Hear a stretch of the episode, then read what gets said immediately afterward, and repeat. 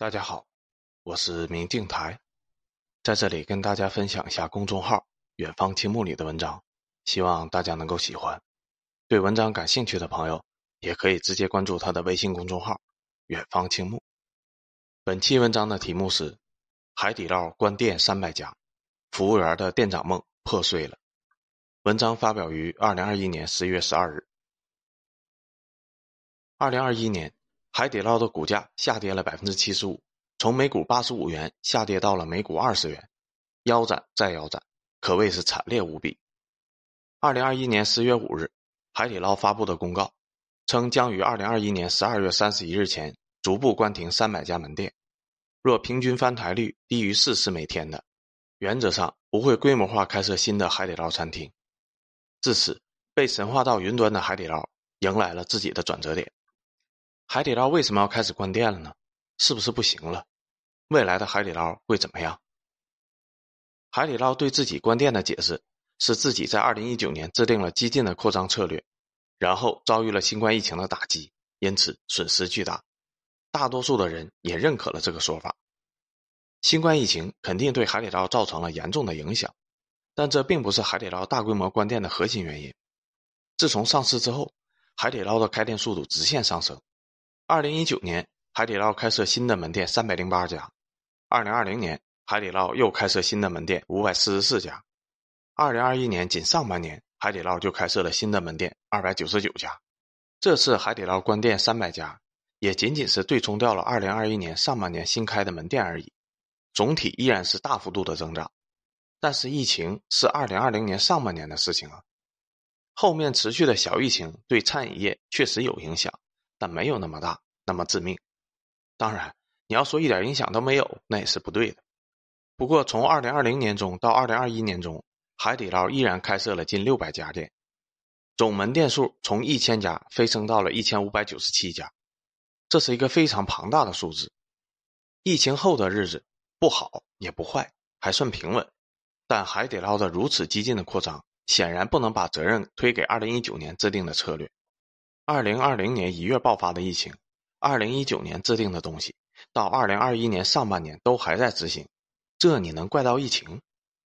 海底捞之所以大幅度的扩张，是因为海底捞必须要大幅扩张。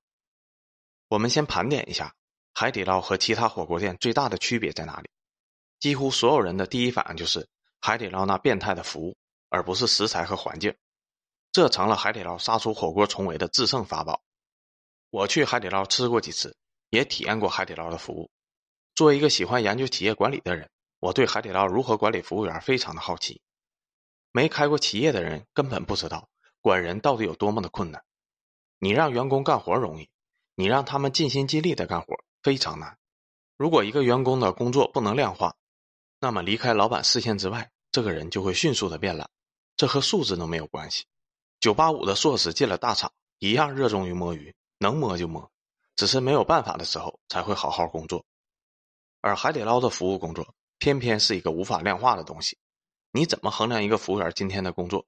你怎么衡量他今天到底是热心对待顾客还是敷衍对待顾客呢？服务员是真诚的笑容还是敷衍的假笑？顾客的体验区别非常的大，而从管理的角度来说，区别却非常的小，几乎无法识别。夫妻小店对顾客一定是真诚的。因为这家店是自己的，但海底捞的店却不是员工的。国外的餐厅为了解决这一问题，通常采用小费制度，服务好就有小费，服务不好就没有小费，权责一致。但中国的环境对小费制度水土不服，海底捞的员工既不是为了自己的店拼搏，又没有小费，那凭什么这么热心的对待顾客呢？其他的企业又为什么做不到这一点？再难的制度。只要有一个人想出来了，其他人就可以搬过去，哪怕自己不会，挖一个海底捞的管理层，把规章制度复制一份，这也很简单的。但迄今为止，这依然是海底捞的独门秘籍。别人对着海底捞的规章制度看了以后，发现抄都没法抄。海底捞是一家为服务员量身定制的企业，这家企业有着浓厚的服务员文化。在海底捞，服务员的晋升速度非常的快，只要你做得好。从服务员升级为店长，平均的年限仅为四年，而海底捞的员工平均流失率仅为百分之十，远远低于同行。海底捞的首席执行官杨丽娟，就是从海底捞的服务员做起，也是海底捞第一家分店的店长。最高执行官是服务员出身，高层管理也是服务员出身。你的店长也是服务员出身，那作为服务员的你，是不是很有奔头？这家企业就是为了服务员发财而开设的企业，只要你服务干得好，你就能当店长，就能当高管，还可能像杨丽娟那样成为最高执行官，身价三十亿。这么大的诱惑下，店长只需要简单的督促和诱导，所有的服务员就会像打了鸡血一样拼命的做好服务。他们并不是为了服务顾客而服务，而是为了让自己当店长、自己当高管而服务。一个人如果没有梦想，那就肯定是一条咸鱼；但如果有了梦想，这个人可以迸发出让其他人完全无法理解的战斗力。海底捞店长的薪酬管理方案也凸显了这种传帮带、让底层服务员翻身的思路。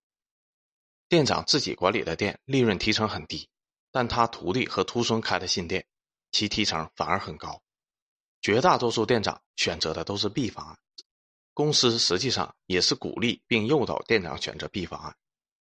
这种快速的晋升制度导致了海底捞的独特之处，也导致了其他企业不论如何管理服务员都不可能做到海底捞这个程度。但是这个制度有一个重大的缺陷，那就是必须持续的开分店。海底捞的服务员之所以如此努力的服务，是因为他们有着当店长的梦想，而海底捞的企业文化想要维持，也必须要满足服务员当店长的梦想。平均四年就能当店长，积雪肯定是够积雪的，但老店长可不会四年就退休，因此海底捞必须也只能源源不断的扩张，一旦停下来就会有天大的麻烦。靠口号维持的积雪最多持续几个月。一旦店长梦破碎，海底捞的服务会迅速的降级，然后变得和其他的火锅店毫无区别。到时候你就知道什么叫做天大的麻烦了。这种服务员凭借努力晋升的制度，非常类似于历史上当初秦国的军功制度，整个国家都围绕着军功而建，每个秦国人的目标就是杀敌立功，然后分得土地。这种制度能够最大程度的激发士兵的战斗力，但只要天下一统。无仗可打，没有军功和土地可以抢了，那这支军队的战斗力就会迅速的崩溃。听起来也还好呀，作为一个企业，弊端要到天下统一了才会爆发，这已经足够了，想那么多干嘛呀？但其实这种军功制度还有一个弊端，那就是必须连绵不断的打胜仗，或者胜多败少，始终有战利品可以奖励士兵。如果士兵战死以后发现没有赏赐，那战斗力也会迅速的崩溃。因此，海底捞在任何情况下都要扩张，而且是以百分比的增速进行扩张。从一百家店扩张到两百家，小事儿；从两百家扩张到五百家也还好；从五百家扩张到一千家，有点吃力了；从一千家扩张到两千家，好难呢。但其实，如果利润还撑得住，海底捞会继续疯狂的扩张，从两千到四千，从四千到八千。持续疯狂的扩张，门店越多，底层服务员的数量就越多，海底捞需要满足的店长梦也就越多。这次海底捞仅仅只关闭了三百家门店，其他人都认为这是一次小的挫折，休整一下就可以重新起航了。对于绝大多数公司来说，一千六百家门店关闭三百家，受伤挺重的，但并不致命。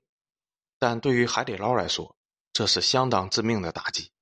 因为它的后续不仅无法满足服务员的店长梦，还要头疼如何处置被迫回收的这三百个店长。一旦店长梦和发财梦破碎，海底捞的整个文化体系有从基础崩溃的风险。因此，海底捞要继续开分店，而且速度还要快，不能拖延太久。海底捞不是因为活得好才持续扩张，而是因为持续扩张才活得好。一旦半年、一年不开分店，那海底捞的服务员。也许就不再是你所认识的海底捞服务员了。那海底捞能否熬过这一劫，实现永久的持续扩张，直到一统天下呢？我的看法是，不能。餐饮是出了名的高利润、高风险，年利润可高达百分之百。曾经的海底捞可以做到六到十二个月回本，利润率高的可怕。这也是海底捞可以持续扩张的底气。为什么餐饮业这么高的利润率，别人却在叫你不要做餐饮呢？美团外卖曾经在2017年发布过《中国餐饮报告》，综合了北上广深四大热门城市在美团上的开店数据。这四大一线城市平均每天在美团上线一百多家餐饮店，但每个月的餐饮店倒闭率有百分之十，年复合倒闭率超过百分之百。美团上的餐饮店平均每年换一茬，铁打的美团，流水的餐饮店。餐饮业是万业之祖，人类诞生的第一个行业，但竞争也是最惨烈的。互联网赢家通吃，阿里巴巴可以吃掉中国电商百分之七十的市场份额，但餐饮业不行。餐饮业天生就是小而散，到目前为止，没有一家企业能够做到超过中国餐饮业的百分之一的市场份额。想占百分之七十的市场份额，让全中国所有城市的人都只吃你家的菜，那纯属是做梦，绝对不可能的事情。和其他行业大企业一统天下不同，餐饮业天生就是中小餐厅一统天下。最大的原因是消费者只愿意光顾餐厅一次。大商场里开了很多高大上的餐厅，你可以好好回想一下，你从小到大光顾了多少家这样的餐厅？又有多少家餐厅能让你平均一年光顾一次的？很少，很少，很少。能让你一年光顾一次的店屈指可数。绝大多数的餐厅，你这辈子只去一次。这家餐厅装修的还可以，没吃过，吃吃看吧。我靠，真难吃，换一家了。好不容易吃到一家不错的，但消费者下次出门消费的时候会想：我花那么多钱出来，还吃一样的，好亏呀。换旁边的一家吃吃看吧，说不定也很好吃呢。因此，不管你的餐厅做的怎么样，绝大多数的消费者只去一次。最大的原因是没有一家餐厅的口味有压倒性的优势，好也就好那么一点点，其他花里胡哨、消费者没吃过的东西更有诱惑力。很难吃，那也是吃过之后才发现的事情。在吃之前，这个标新立异、从没见过的食物就是有诱惑力的。因此，餐饮企业就是搞不大，通常都是不断的开店，不断的以新装修和新的菜单去诱惑客流。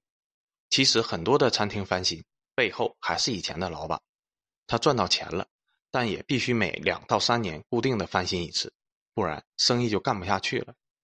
铁打的餐饮老板，流水的餐厅，形容的就是这一诡异的现象。规模化、集团化、标准化是吸引不到消费者的，因此。绝大多数的餐厅都是又小又散的，绝对做不大。那些能够做大的、长盛不衰的餐厅，都有一个特征，那就是成本取胜。肯德基在全球开了近两万家店，麦当劳开了三万家，这两家店的定位都是平民餐饮。我知道，肯德基和麦当劳曾经在中国被视为高端餐饮，家长奖励小孩子的礼物，甚至曾经被人拿来举办婚礼。那个时候有人科普，肯德基在欧美是廉价的快餐厅，还被人无法理解。但那是因为以前的中国太穷了，是一种短期的异常现象。今天的麦当劳和肯德基在中国也是廉价的快餐厅，成本不是最低，但结合服务、环境、品质等等，综合总价比被压得非常极致，导致只有少数的几个快餐店可以匹敌。而中国目前出现的万店餐企。有两万家门店的蜜雪冰城，有一点三万家店的味觉鸭脖，统一的特色都是性价比非常高，价格全部都是针对平民设计的。而海底捞的企业定位不符合这一要求。目前，海底捞在中国火锅行业占据了百分之五点八的市场份额，但这已经是一个奇迹了，因为第二名的鸭脯鸭脯市场份额是百分之一点二，第四名的捞王才百分之零点三，后面的几乎可以忽略不计了。从未有人在火锅单项领域拥有超过百分之五的市占率，但海底捞做到了，市占率是第四名的二十倍。但类似的餐饮企业，从未有人可以一统天下。中国没有任何餐饮企业可以做到，欧美也没有。几十年的中国改革开放史，没有企业可以做到；几百年的欧洲现代史，也没有人可以做到。在餐饮业赫赫有名的欧美企业，是肯德基，是麦当劳，是可口可乐。全都是以性价比取胜的，都不是高端。餐饮业不是意大利的奢侈品，这个行业高端品牌很难做。曾经盛极一时的高端餐饮店、网红店，中国有很多，欧美也有很多，但没有一个能长盛不衰。就海底捞这种十二个月回本的恐怖速度，如果真的长盛不衰，每年都能赚一倍，那你算算，十年可以赚多少？二十年可以赚多少？一个亿的本金，十年可以赚一千零二十四亿，二十年可以赚一百零四万亿。很显然，这不可能。像可口可乐和肯德基那样，每年赚个百分之十到百分之二十，压得竞争对手想进来，但又不太敢进来，这才是长久之道。海底捞在火锅领域市场份额达到百分之五以后，终于碰到了天花板。二零一九年，海底捞的翻台率是四点八，远远超过同行，这显示消费者特别喜欢海底捞。但二零二一年，海底捞的翻台率跌到了三，变得和同行差不多了。这显示消费者已经不怎么喜欢海底捞了，但这并不怪疫情，因为其他同行的翻台率和以前相比差距并不大。我们发现九毛九在二零一九年的翻台率也是四点八，而二零二一年的翻台率还是有三点七，但这并不代表九毛九优于海底捞，只能说明它这几年扩张的比较慢而已。哪怕一个城市处处都开满了海底捞，你每年去海底捞的频率也不会增加多少。出现了一个花里胡哨的火锅店，你依然想去尝试一下。因此，海底捞能占据的市场份额是有限的，这是餐饮业的特性所决定的。而翻台率急速降到了三，也标志着海底捞已经接近了这个市场的上限。哪怕疫情回暖，人们对火锅的消费力也不可能翻倍的增长。但是，海底捞维持自身服务对开店的需求是翻倍增长的，而且是翻倍再翻倍。持续的无止境的需求，一旦开店的数量无法持续翻倍，海底捞就很难靠店长梦维持服务水准。一旦无法维持自身的服务水准，那海底捞靠什么拿下同行几倍甚至于几十倍的市场份额呢？海底捞靠服务起家，单纯的菜品综合性价比并不算高，价格明显贵于同行。如果失去了不可比拟的服务，那就什么都不是。这种以服务杀出一片天的策略没有错。但不可持续，因为纯靠店长梦激发出的斗志无法长期的维持，而单纯的依靠菜品，海底捞又背离了大众消费才是餐饮立命之本的这个基本信条。